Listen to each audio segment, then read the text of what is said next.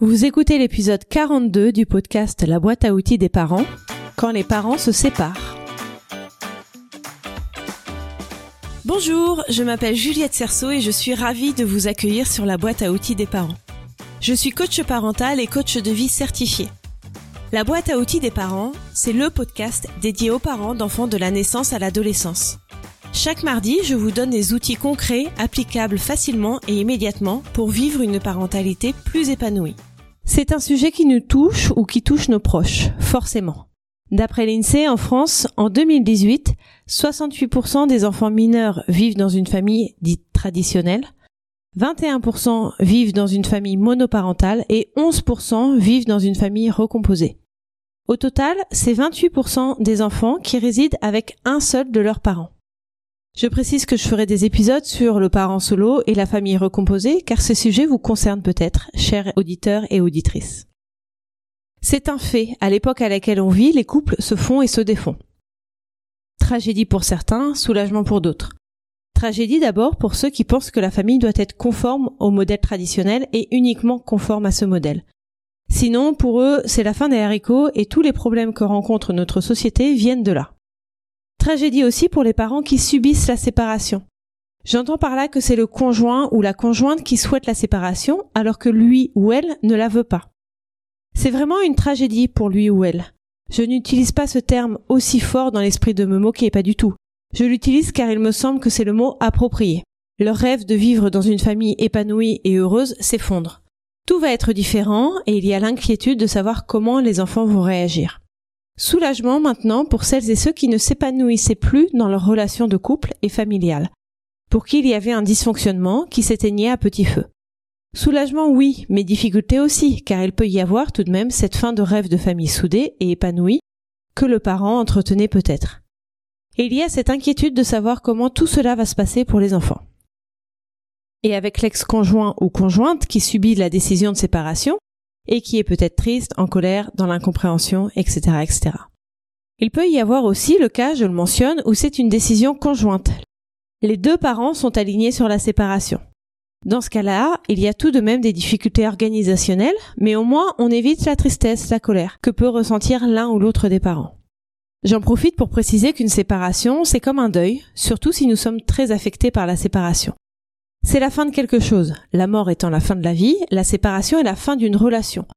Nous pouvons éprouver les mêmes choses. Il est donc possible que nous passions par les mêmes étapes. Déni, colère, tristesse, résignation, acceptation, reconstruction. Et on dit qu'un deuil dure cinq ans, alors c'est une généralité que je ne constate pas souvent, je dois dire, dans mon entourage et parmi les clients et les clientes qui font appel à moi.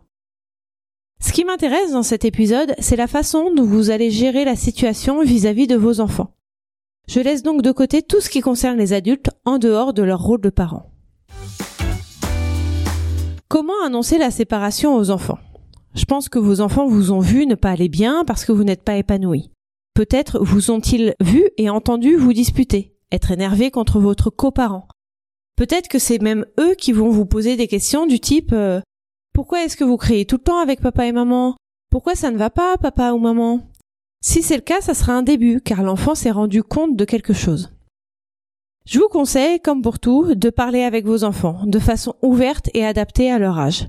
L'idéal, quand il y a des sujets qui concernent toute la famille, est d'en discuter tous ensemble, même si c'est dur pour les parents. L'idée principale à transmettre est que le couple amoureux se sépare, mais pas le couple parental. C'est-à-dire qu'il faut bien faire la distinction et le mentionner entre la vie amoureuse des parents et leur rôle de parents les parents seront toujours les parents des enfants. Ça, ça ne change pas. Ça ne peut pas changer. Donc la relation que chaque enfant a avec chaque parent perdure. C'est la relation qu'ont les parents entre eux qui change. Et ça, ça ne concerne pas vraiment les enfants.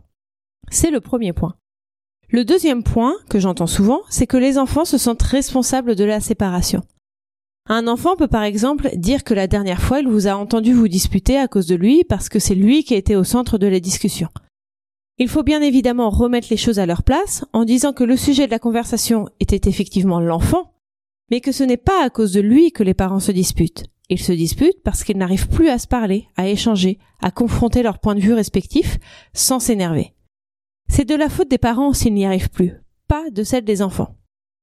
Ce sera aussi l'occasion de dire que vous ne regrettez pas l'union que vous avez eue avec votre coparent, car vos enfants en sont le fruit et que c'est sûrement la meilleure chose qui vous soit arrivée dans votre vie.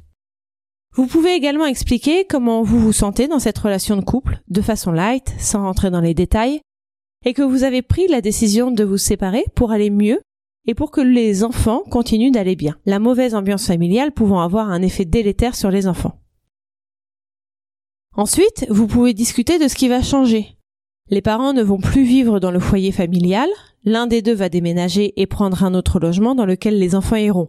Peut-être aussi que les deux parents vont devoir déménager. Essayez d'expliquer au mieux en donnant des exemples factuels. Si c'est arrêté, vous pouvez parler concrètement du mode de garde. Si ce n'est pas arrêté, et si c'est possible, vous pouvez demander à vos enfants ce qu'ils préféreraient. Leur demander de réfléchir à la question, en tout cas. Tout ça va chambouler vos enfants, sûrement vous aussi d'ailleurs. Pourquoi? Parce qu'ils ont peur de l'inconnu. Je le dis souvent dans la boîte à outils des parents, notre cerveau a peur de l'inconnu.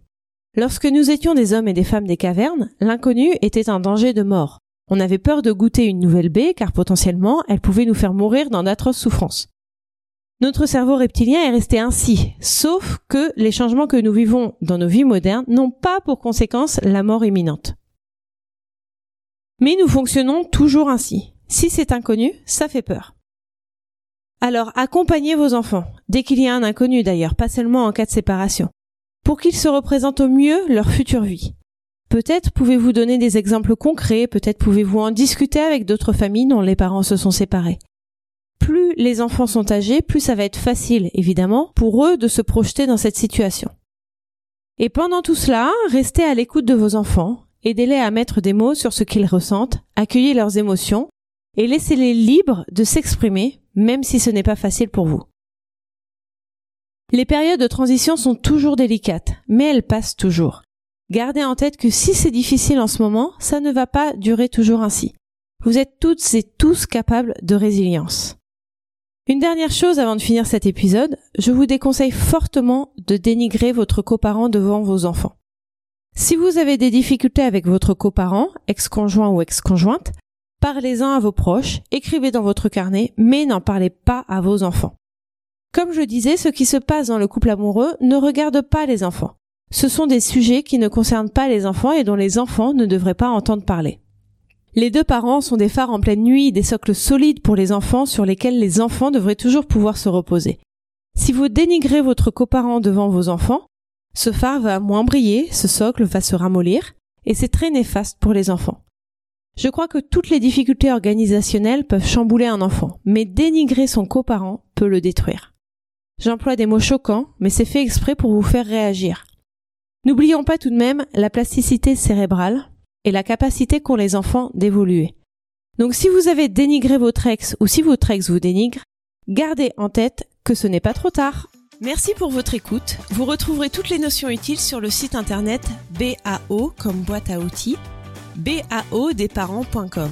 Et vous pouvez vous inscrire à la newsletter pour être notifié chaque semaine des nouveaux épisodes et pour télécharger mon guide gratuit des 5 règles pour arrêter de crier sur ses enfants. Je vous offre également la liste des émotions que j'ai élaborées pour développer votre vocabulaire émotionnel. C'est la première étape pour pouvoir ensuite mieux accueillir vos émotions et celles de vos proches, à commencer par celles de vos enfants. Sachez que vous pouvez également me suivre sur Instagram sous le nom BAO des parents et sur Facebook sur la page La boîte à outils des parents. Si vous avez aimé cet épisode, n'hésitez pas à me le faire savoir en déposant un avis 5 étoiles sur Apple Podcast. C'est vraiment ce qui va permettre à la boîte à outils des parents de remonter dans l'algorithme de recherche. C'est donc le meilleur moyen de me soutenir et de permettre à d'autres auditeurs de retrouver ce podcast plus facilement. Enfin, et après j'arrête, sachez que si vous voulez vivre dès maintenant la vie à laquelle vous aspirez, je propose un accompagnement personnalisé, peu importe votre besoin, que ce soit dans votre vie familiale, professionnelle, personnelle ou même sentimentale. Je vous offre un rendez-vous découverte de 30 minutes qui est gratuit et sans engagement. Vous trouverez toutes les informations sur mon site internet baodesparents.com. À mardi prochain!